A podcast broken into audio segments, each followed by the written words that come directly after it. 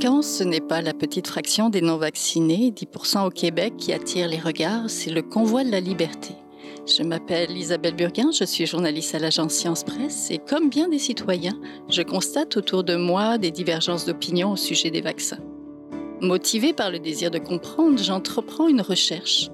Au fil de mes rencontres, je découvre un pan de la population qui ne demande qu'à être entendu.